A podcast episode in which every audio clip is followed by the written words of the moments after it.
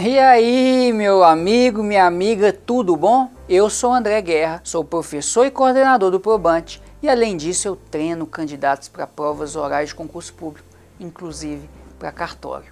No nosso encontro de hoje, vamos finalizar essa saga de cartório explicando como é que funciona e tocando assuntos muito importantes e que atiçam muito a curiosidade. Então, armas em punho, vamos à guerra porque temos que falar se dono de cartório é milionário, quem é escolhido para ser dono de cartório, se passa de pai para filho e a nossa indagação final. Vamos extinguir essa merda? Ninguém gosta de cartório no país, tá certo?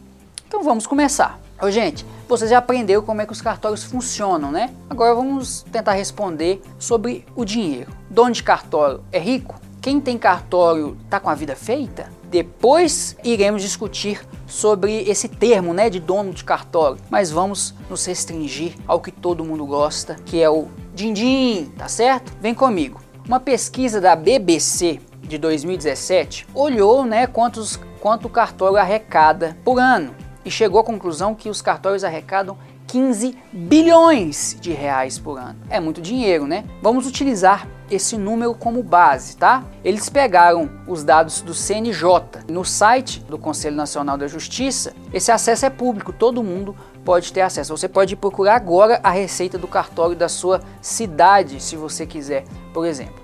Lá os dados são atualizados semestralmente, então não tem mês a mês, tem só o do semestre, primeiro semestre e segundo semestre. Essa quantia ela é bem substancial, né? Mas vamos fazer aqui uma conta. Tá aí que atualmente existem mais de 13.500 cartórios no país. E se a gente dividir essa receita bruta por esse tanto de cartórios, a gente vê que a arrecadação média anual é 1 milhão e 100 mil.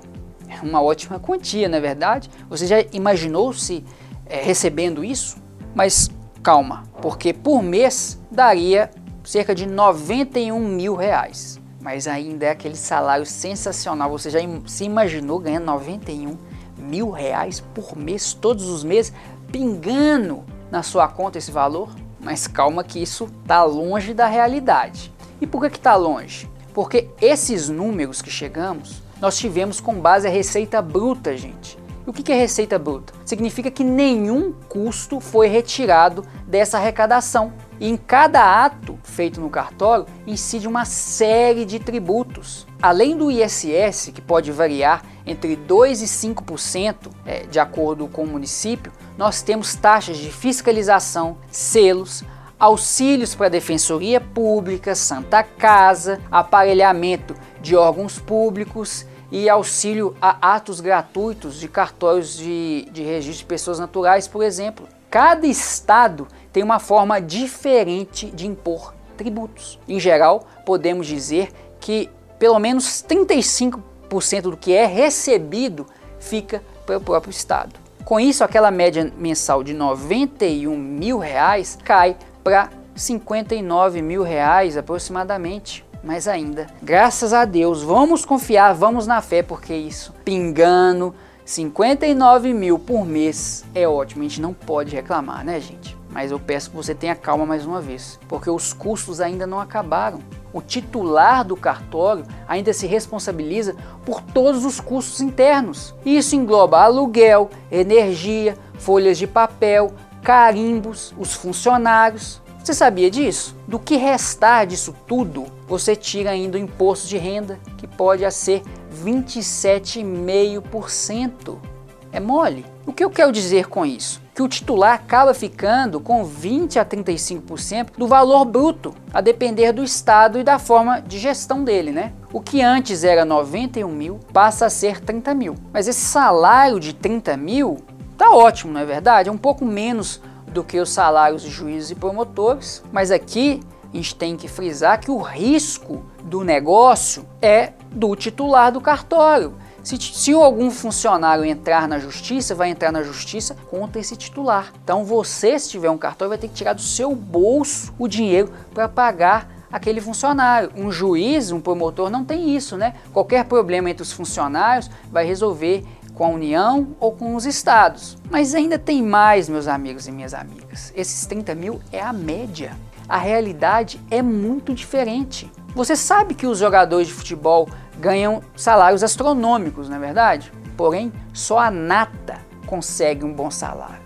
90% dos jogadores profissionais recebem salários baixíssimos. E essa é a mesma realidade dos cartórios. Poucos cartórios no país têm uma receita altíssima. Se pensarmos que a média é de receita de um milhão por ano, temos cartórios que recebem mais do que isso mensalmente. Geralmente cartórios de imóveis de grandes cidades, capitais, considerando que 15 bilhões de arrecadação por ano para todos, o grosso desse valor é proveniente de poucos cartórios. Com isso, a maioria dos cartórios brasileiros são pequenos e poucos rentáveis. Grande parte deles é deficitário, ou seja, arrecadam menos do que gasta teria que, em tese, pagar para trabalhar, mas isso não é por falta de uma boa administração, é porque não há demanda. Cidades muito pequenas e afastadas, por exemplo, para não fechar o cartório e prejudicar o acesso aos seus importantes serviços, os estados acabam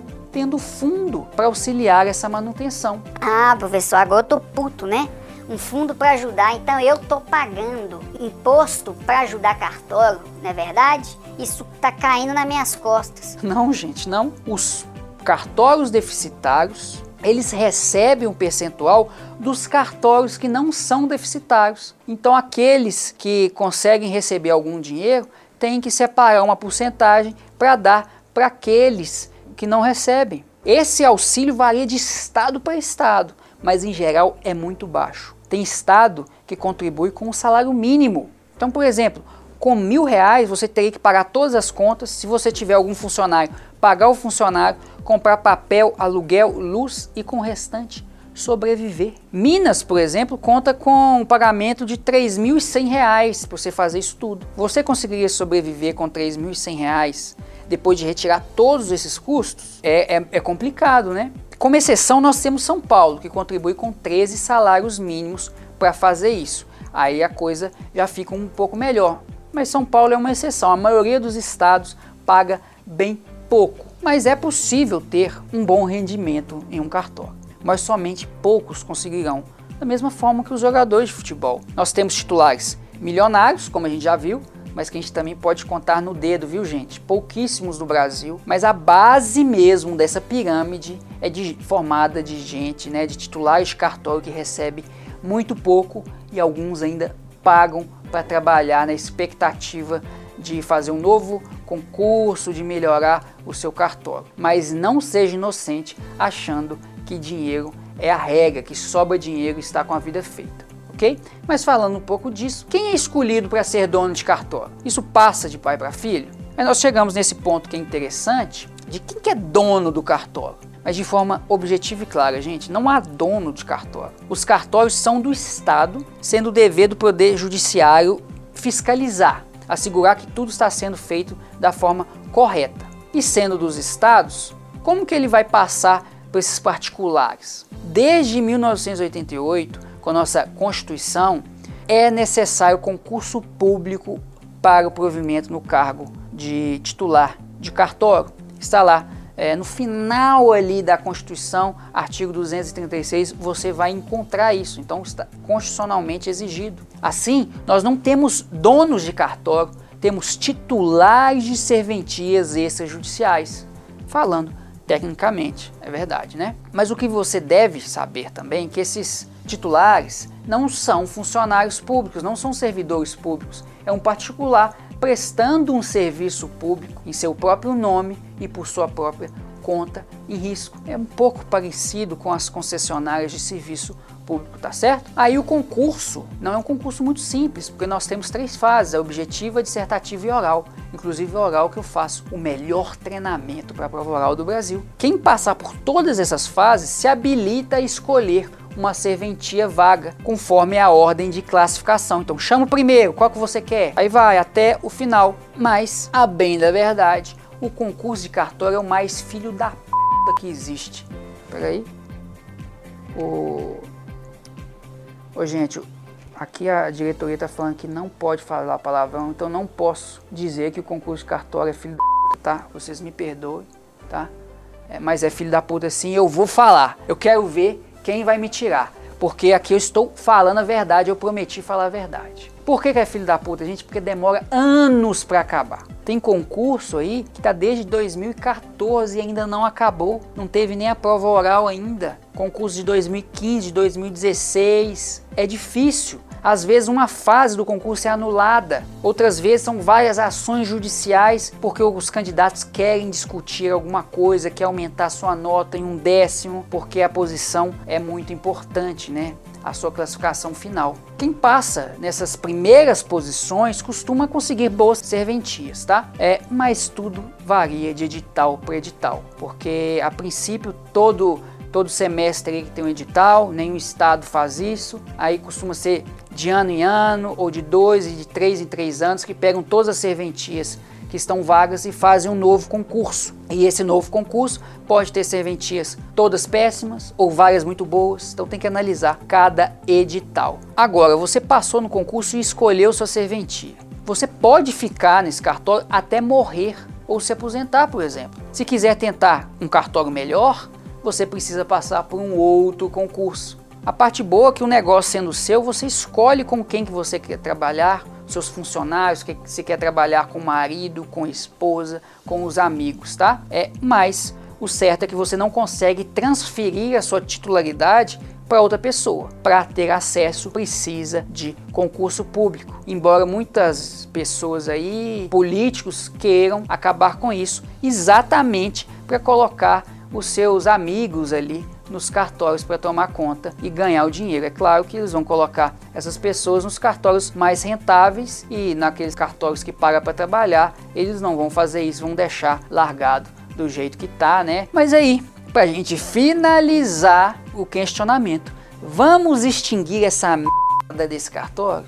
Vamos acabar com isso? Agora que vocês já sabem como é que os cartórios funcionam, poderão é, responder se querem ou não extinguir os cartórios. Qual que é a sua opinião? A verdade é que o Estado arrecada bastante dinheiro com os cartórios. Isso diminui os custos e fornece uma melhor prestação de serviço para o usuário de, de, maneira aí mais célere, né? É muito porque os estados, por exemplo, não conseguem estar em todos os municípios do país. O custo para fazer isso seria altíssimo não é verdade? Mas os cartórios conseguem suprir isso. Realmente seria melhor que os valores cobrados fossem menores, né? Mas nós já explicamos os motivos aqui. Boa parte dos valores são tributos cobrados pelo próprio Estado, então o próprio Estado não tem interesse em diminuir a sua arrecadação, em tornar aquilo mais barato para o usuário, né? Porque imagina a gente tirar 30, 40% do valor que paga hoje no cartório de imposto. Ficaria muito melhor para todo mundo, mas o Estado quer lucrar com isso não tem interesse em diminuir a fonte de arrecadação. E se os cartórios deixassem de existir? Alguém precisaria oferecer esse serviço. Você acha que a prestação seria melhor se fosse feito por Estado? Os bancos poderiam prestar esse serviço? Você confiaria neles para cuidar dessas situações? Mas o certo é que nem tudo são maravilhas, não é mesmo? Os cartórios têm muito a melhorar e evoluir mas isso está sendo feito diariamente. Você sabia que boa parte dos serviços hoje são prestados online? A maioria dos estados possui uma rede interligada.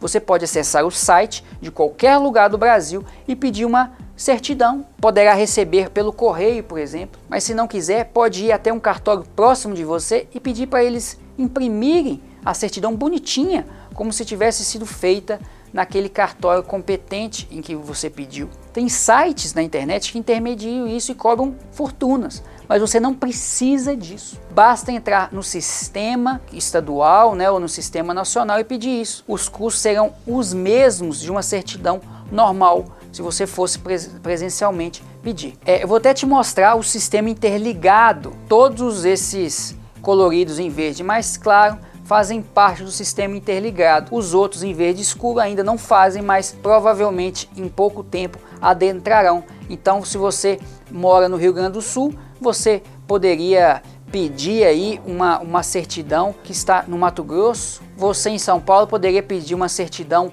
no Acre, tudo pelo sistema interligado, pela internet, sem sair da sua casa. Isso é maravilhoso, não é verdade? Esse tema de cartórios, gente, vocês puderam ver aqui que a gente pode gravar três anos de conteúdo falando sobre as coisas e ainda não vai acabar. Mas nosso objetivo aqui foi apresentar um panorama geral, porque com essas informações você será capaz de se posicionar de maneira mais fundamentada e entender um pouco mais sobre o assunto. Você ficou com alguma dúvida? Tem algo que deseja saber sobre os cartórios? Se sim, nos mande uma mensagem. Nós utilizamos nesses três encontros aqui dados e imagens do Colégio Notarial do Brasil e os dados do CNJ utilizados pela BBC, pela pesquisa. O operador do direito precisa entender melhor os cartórios e eu espero ter te ajudado nisso. Eu sou o André Guerra e espero contar com você para nos acompanhar nas nossas próximas novidades, tá certo? Um grande abraço e até a próxima! Você gosta de ler artigos de direito e conferir oportunidades de trabalho no LinkedIn? Siga o Probante no LinkedIn. Deixe seu like e inscrição aqui também no podcast.